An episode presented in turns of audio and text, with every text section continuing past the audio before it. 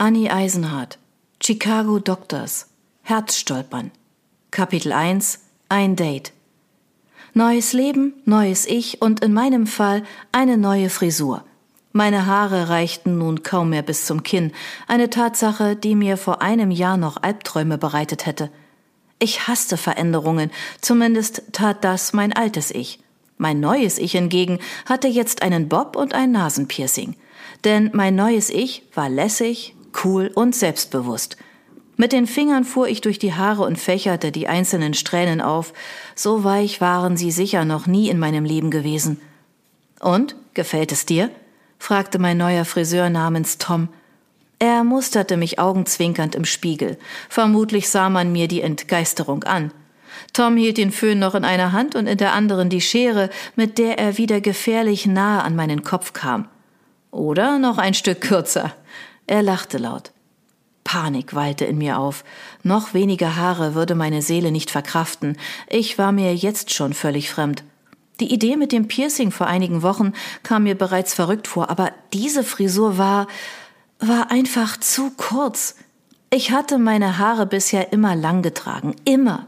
Mühsam zwang ich mich zu einem Lächeln und sagte, ja, ganz wunderbar, die Länge passt so, denke ich. Gab es überhaupt Menschen auf der Welt, die ihrem Friseur jemals die Wahrheit sagten? Ich strich mir nochmals durch die Locken und musste schlucken, da die Bewegung nicht länger als eine Sekunde gedauert hatte. Meine Haare hatten mir vorher bis unter die Brust gereicht. Neues Leben, neues Ich. Da war der Neubeginn, den ich mir so gewünscht hatte. Nicht, weil er notwendig war, sondern weil ich ihn wollte. Es war an der Zeit, mich zu verändern. Mein altes Ich hatte jahrelang über Büchern gegrübelt und die Welt dort draußen an sich vorbeiziehen lassen. Mein neues Ich war bereit, sich endlich dem Leben zu stellen. Und zwar als knallharte Chirurgin. Ich konnte es immer noch kaum glauben. Ich war Ärztin. Endlich. Diesmal ging mir das Lächeln leichter über die Lippen. Danke, Tom. Ich glaube, es gefällt mir. Noch so ein Satz, den man zu Friseuren sagte, ohne ihn tatsächlich zu meinen. Kein Problem. Wenn es dir nicht gefällt, kommst du einfach vorbei und wir überlegen uns etwas anderes. Es gibt immer noch Extensions. Er zwinkerte. Anscheinend war mein Pokerface so miserabel wie dieser Haarschnitt. Ich zahlte und gab Tom ein saftiges Trinkgeld, weil ich seinen mitleidigen Blick nicht länger ertragen konnte. Dann trat ich auf die Straße. Die Sonne versank bereits hinter den hoch aufragenden Wolkenkratzern der Stadt. Chicago, meine alte Heimat. Goldenes Licht spiegelte sich in den glatt polierten Fassaden aus Glas und Beton wieder und brachte die Welt um mich herum zum Funkeln.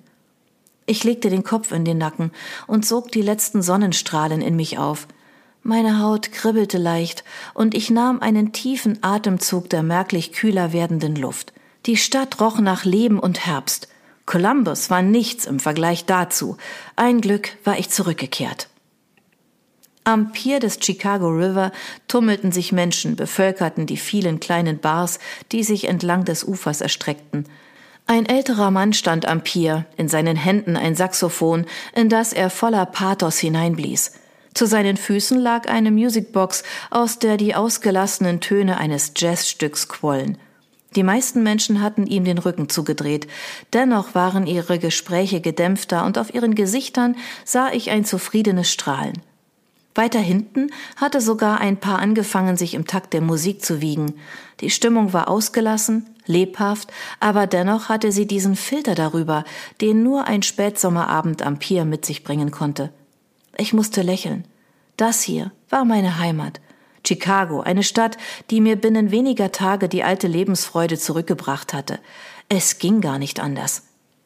Die Jahre, die ich für mein Studium in Columbus verbracht hatte, waren anstrengend gewesen. Doch ich hatte es geschafft. Mit Bestnoten und Empfehlungsschreiben war es mir gelungen, einen der begehrtesten Ausbildungsplätze überhaupt zu erlangen. Ich war nun eine Assistenzärztin in der chirurgischen Klinik des Chicago Med. Ab jetzt würde alles anders werden. Keine staubigen Bücher und Leichen aus der Anatomiehalle mehr. Nein, ich durfte echte Menschen behandeln.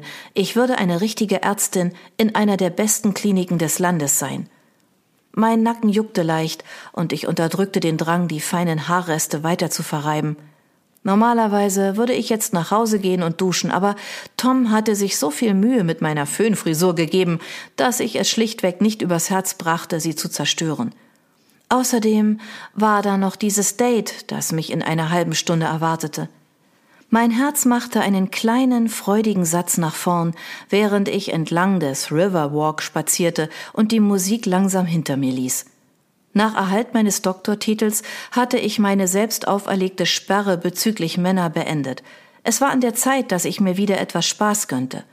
Max schien genau der Richtige dafür zu sein. Ein bisschen Spaß, ein wenig Ablenkung zum Jobbeginn, keine große Sache. So hatte ich es mir zumindest selbst verkauft, als ich die Dating-App heruntergeladen hatte. Für mehr würde ich in den kommenden Monaten keine Zeit haben. Mein Magen rumorte und ich strich unwillkürlich darüber. Ob es von der Aufregung kam oder vor Hunger, ließ sich nicht sagen.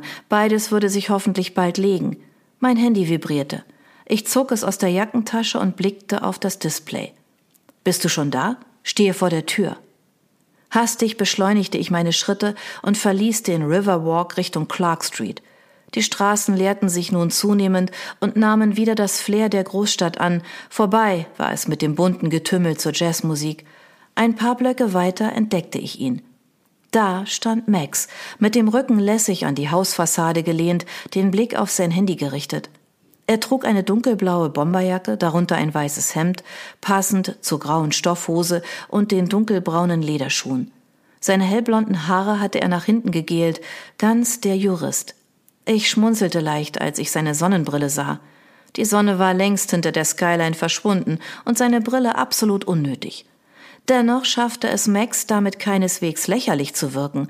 Er versprühte diese Mischung aus Schick und Eleganz, ohne dabei schmierig zu sein. Eigentlich hätte ich Kisten auspacken müssen, aber der Gedanke an Montag machte mich jetzt schon völlig wirr im Kopf. In den letzten 24 Stunden war das Treffen mit Max noch eine meiner besseren Entscheidungen, wenn man bedachte, dass ich gerade den Großteil meiner Haare im Friseursalon gelassen hatte. Vermutlich hätte ich mir sonst noch aus Panik ein Tattoo stechen lassen. Da gab es dieses House of Pain, das ich vorhin gesehen hatte. Dort hatten sie teilweise richtig schöne Ex. Nein, ich würde mir jetzt kein Tattoo stechen lassen. Das wäre absolut unvernünftig, besonders ohne Motividee. Am Ende wäre es die obligatorische EKG-Linie geworden, und dabei wusste jeder Arzt, dass Chirurgen keine Ahnung von EKGs hatten. Meine Schultern spannten sich unwillkürlich an. Ich kannte mich gut mit EKGs aus, obwohl ich eine Chirurgin war. Alles wird gut, Anna. Du wirst jetzt Zeit mit Max verbringen und einfach nicht an Montag denken. Max tippte weiterhin auf seinem Handy herum, aber in meiner Tasche vibrierte nichts. Er wirkte völlig gelassen, wie er da so an der Wand lehnte. Eigentlich sollte ich auf ihn zugehen, stattdessen genoss ich es, ihn für einen Moment einfach in Ruhe zu betrachten. Allein diese Nase.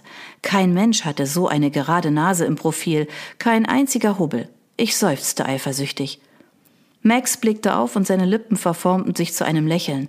Du bist ja schon da, begrüßte er mich und umarmte mich, bevor ich etwas erwidern konnte.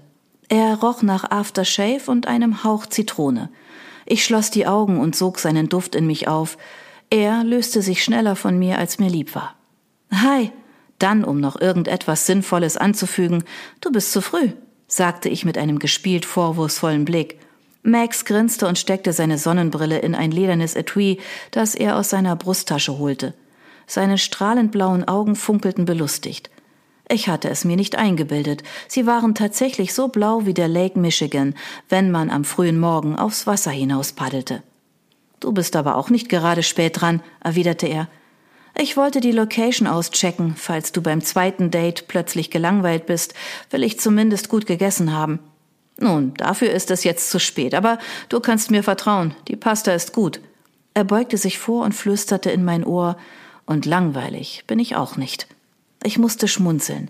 Hätte Max gewusst, dass meine Mutter Italienerin war und niemand auf der Welt so gute Pasta machen konnte wie sie, hätte er es sich vielleicht noch einmal überlegt. Wollen wir reingehen? fragte ich.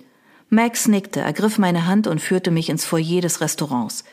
Es fühlte sich seltsam vertraut an, ihn zu berühren, irgendwie richtig und doch, wir kannten uns kaum. Bisher hatten wir nur ein paar Mal miteinander telefoniert, uns auf einen Kaffee getroffen und dennoch fühlte ich mich sofort bei ihm wohl. Ein Kellner führte uns zu einem Tisch und Max ließ meine Hand los, um für mich den Stuhl zurückzuschieben. Eigentlich mochte ich diese Art der Sonderbehandlung nicht, aber bei Max wirkte sie ganz natürlich, als wären seine Manieren selbstverständlich und hätten nichts mit dem Plan zu tun, mich aufzureißen. Wobei das auch eher meinem Ziel entsprach. Das Hemd unter seiner Jacke war zwar blickdicht, dennoch konnte ich seinen schlanken, definierten Oberkörper darunter durchaus erahnen. Ich betete darum, dass ich heute einen Blick darauf erhaschen würde. Das wäre die beste Ablenkung vom Montag. Ach, verdammt. Wie war der Umzug? Gut, denke ich. Also, Caroline hat viel geflucht und Tim hauptsächlich die Kisten getragen, aber ich hatte ja nicht sonderlich viel. Caroline war deine Mitbewohnerin, oder? Ja, und frühere Nachbarin und zukünftige Kollegin. Allerdings macht sie Onko und nicht Chirurgie. Tim ist ihr Freund. Er musste beruflich wegziehen, weswegen ich sein Zimmer haben kann. Glück gehabt, wenn du gleich bei einer Freundin wohnen kannst. Sag das nicht, Caroline. Max lachte auf und reichte mir eine der Karten, die uns die Kellnerin gebracht hatte. Mein Magen zog sich freudig zusammen, während ich die Speisekarte las. Mein Gott, hatte ich Hunger. Und wie war dein Tag? Fragte ich beiläufig. Max arbeitete in einem dieser Wolkenkratzer, die ich meist kaum unterscheiden konnte. Seinem Vater gehörte eine große Kanzlei, Williams Partners oder so ähnlich. Ich hatte noch nie davon gehört, was aber nichts heißen musste. Mein Vater war Ingenieur und meine Mutter hatte mit vier Kindern mehr als genug zu tun. Ich war in einem der Außenbezirke Chicagos aufgewachsen und das Leben der Schlipsträger im Central Loop war für mich eine völlig fremde Welt. Ganz gut. Max schwieg für einen Moment. Ein Hauch der Unzufriedenheit huschte über sein Gesicht. Dann klappte er die Speisekarte zu. Wann geht es bei dir los? Ich unterdrückte den Drang, mir durch meine kurzen Haare zu streichen.